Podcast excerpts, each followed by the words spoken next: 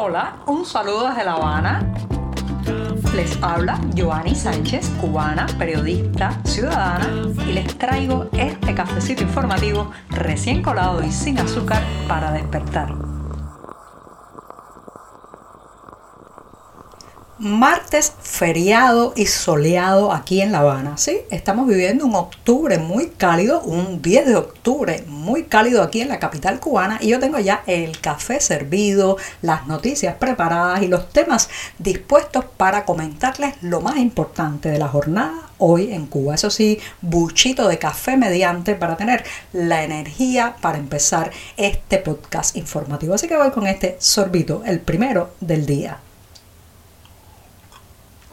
Después de este cafecito sin una gota de azúcar y bastante aguado para estirar el café lo que queda de mes, les cuento que hoy es feriado en Cuba, como les anunciaba al principio del programa. ¿sí? Hace 155 años comenzaron las guerras de independencia en esta isla y a partir de ahí ha sido una fecha para recordar, una fecha para reflexionar, una fecha para no trabajar en los centros estatales. La jornada se caracteriza porque la gente se queda en casa, trata de hacer esas labores que eh, pues se van acumulando día a día. Los mercados agrícolas pues o no abren o solo abren hasta un poco más allá del mediodía y todo se ralentiza aún más en un país paralizado, en un país que eh, pues ha echado el freno por la falta de combustible en este mes de octubre. El día feriado se siente aún más eh, como una letanía, como algo que no parece moverse por ningún lado.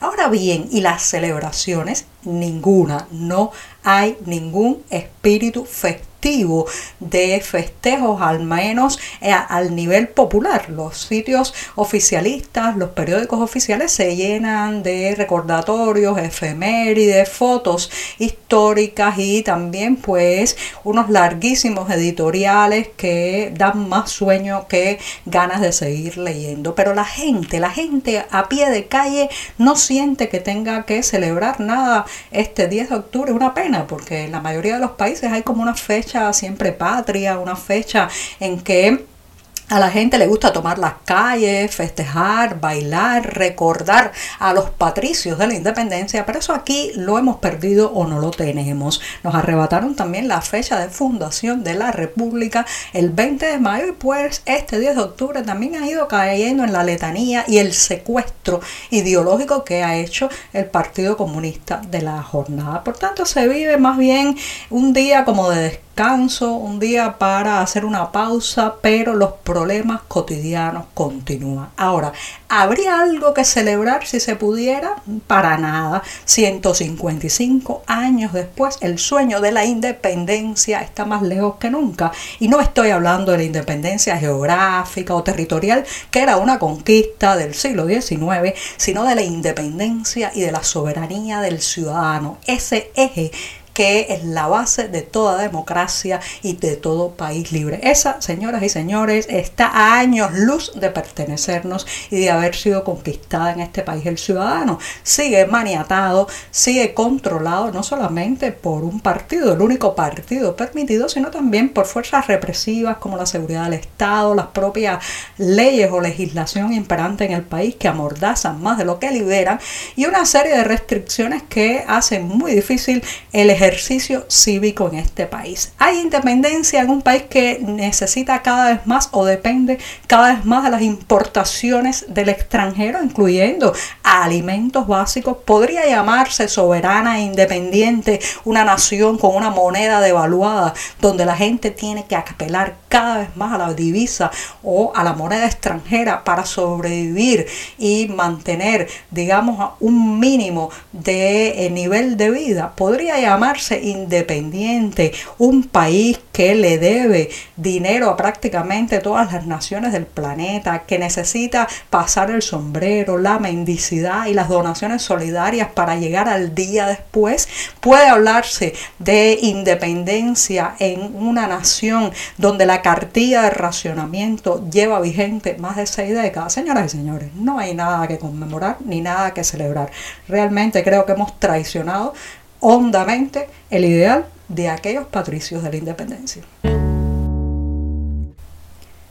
Si alguien abriera ahora mismo en Cuba un negocio de venta de maletas y otros insumos vinculados a los viajes, las travesías, también las excursiones campo abierto, bueno, pues probablemente ganaría mucho dinero porque hay una altísima demanda de todo aquello que tiene que ver con prepararse para la larga travesía de la emigración. El trueque, el trueque también está funcionando en esos casos y hoy llevamos en las páginas del diario 14 y medio una historia de un comerciante informal residente en la zona de Artemisa, la provincia de Artemisa próxima a la capital cubana, que ha logrado un acuerdo para cambiar nada más y nada menos que un carnero, un carnero entero por una maleta para salir de viaje con su familia. Se piensan ir a un punto de Sudamérica y a partir de ahí hacer la ruta hacia el norte y llegar a la frontera sur de Estados Unidos. Les cuento esto porque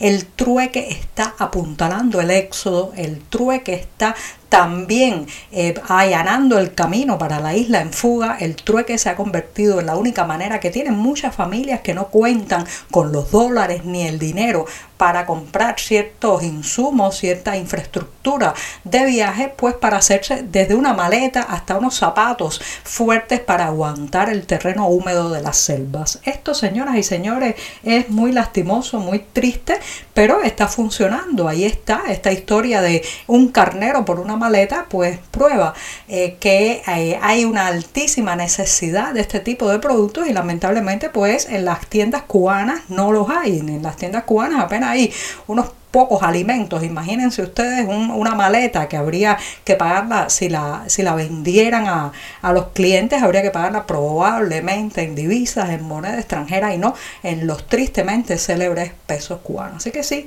triste, pero el gran negocio ahora mismo en Cuba sería abrir un mercado de insumos para partir.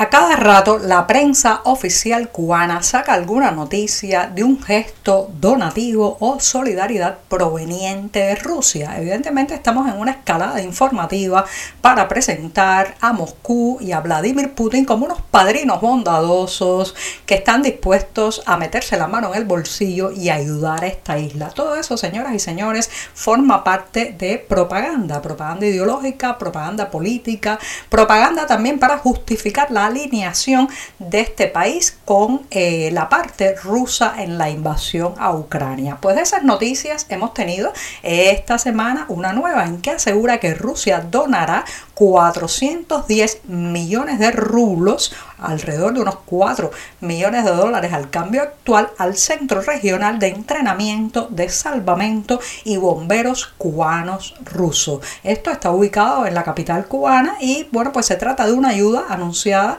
por la portavoz de la Cancillería rusa, María Zaharova, y eh, pues también llega esta, esta información pocos días después de que ocurriera un lamentable derrumbe en La Habana Vieja, donde perdieron la vida dos rescatistas y un residente del lugar. O sea, llega el dinero después de la tragedia y yo me pregunto hasta cuándo el cuerpo de bomberos de Cuba va a mantener, digamos, el silencio tácito con respecto a la situación en la que están trabajando. Es cierto que las personas que se dedican a esta tarea tan altruista y humana, pues están eh, prácticamente dispuestos a entregar su vida en un incendio, en un derrumbe, en otra, en otra, digamos, tragedia, eh, sea natural o creada por el hombre, pero lo cierto es que también necesitan una base, una infraestructura, unas garantías de seguridad para su trabajo. No solamente equipamiento, sino también cada vez que ocurre uno de estos derrumbes que va a la cuenta de la desidia, la dejadez y la falta de inversiones en el fondo habitacional que haya eh, mantenido el régimen cubano a lo largo de décadas, bueno, pues cada vez que ocurre uno de estos derrumbes, esos bomberos se están jugando la vida, están a punto de perecer por algo que pudo haberse evitado. Yo creo que los bomberos tienen que elevar su voz porque están perdiendo miembros de su equipo de manera trágica y además que podría evitarse. Y llegó el momento de despedir este programa de martes en una jornada feriada en Cuba y voy a hacerlo con una recomendación para quienes estén en Madrid, España. Tendrán que apurarse porque hoy mismo a las 6 y 30 de la tarde en la hora de esa ciudad europea se estará presentando el Festival de Hispanidad correspondiente a este año 2023. Tendrá lugar en el Centro Cultural El Águila de la Biblioteca Joaquín Leguina y contará con la participación de varios intelectuales latinoamericanos que actualmente residen en España, muchos de ellos por motivos políticos, económicos, artísticos o de conciencia. Algunos han tenido que salir con lo opuesto de sus países por la persecución política, las amenazas y también las presiones sobre su trabajo. Así que reitero, hoy a partir de las 6 y 30 hora española, el Festival de Hispanidad 2023 reúne a esas voces tan valiosas de la cultura latinoamericana que lamentablemente han tenido que poner el Atlántico de por medio para salvaguardar su trabajo y su vida. Y con esto sí que me despido hasta mañana miércoles, el día atravesadísimo de la semana. Muchas gracias.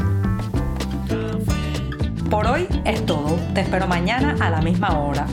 Síguenos en 14medio.com. También estamos en Facebook, Twitter, Instagram y en tu WhatsApp. No olvides, claro está, compartir nuestro cafecito informativo con tus amigos.